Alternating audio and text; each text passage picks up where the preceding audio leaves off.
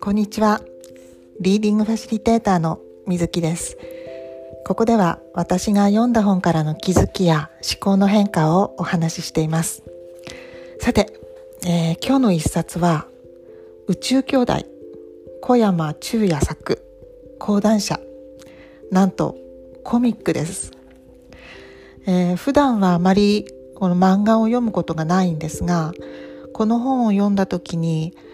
あの言葉だけの本とは違ってなんか圧倒的に情報量が多いなっていうことにまずびっくりしました。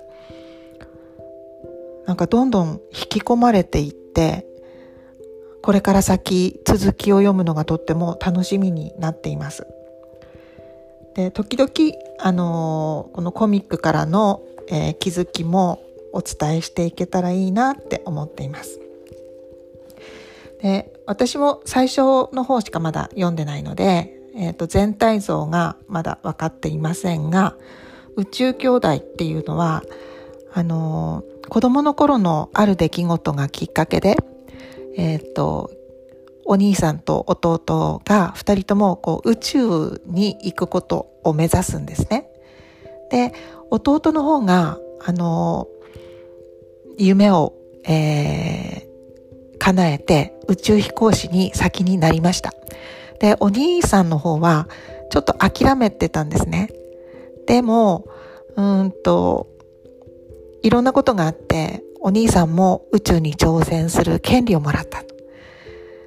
で、え、ー、と、悩んでいるお兄さんに、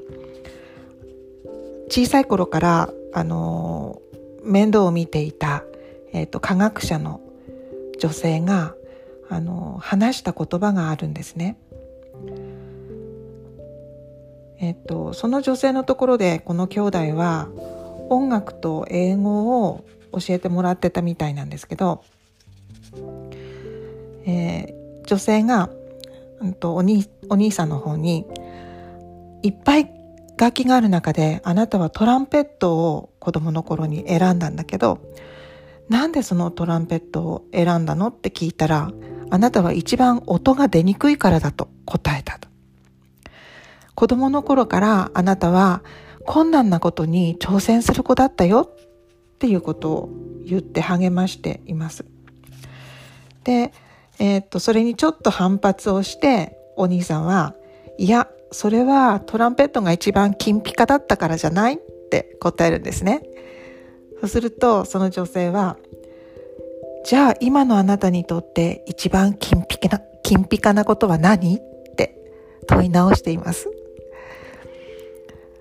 なんかとってもこう、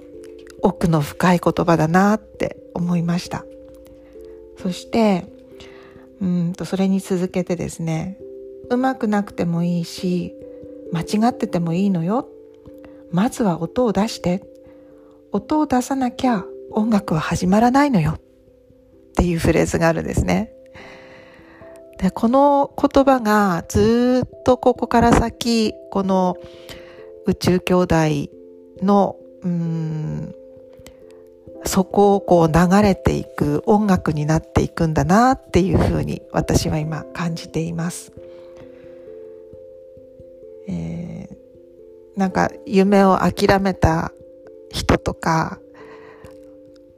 諦めそうになっている人とか